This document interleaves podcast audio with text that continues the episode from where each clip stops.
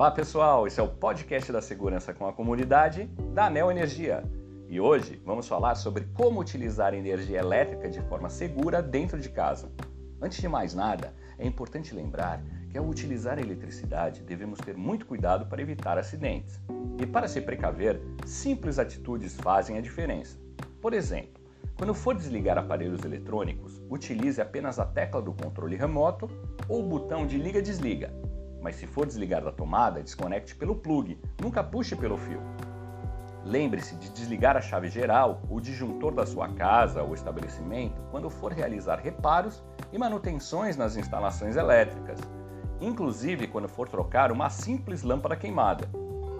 Tome cuidado com eletrodomésticos que ficam próximo das áreas molhadas como máquina de lavar roupas, geladeiras e chuveiros elétricos. Eles precisam estar instalados ao condutor de aterramento, que devem fazer parte de sua instalação elétrica. Nunca realize improvisos, como desencapar fios e conectá-los nas tomadas.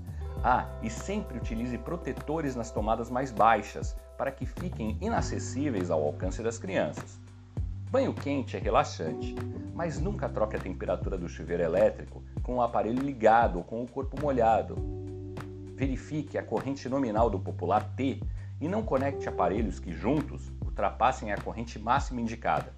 Isso pode causar superaquecimento e até princípio de incêndio. Sempre utilize carregadores de celulares e notebooks originais.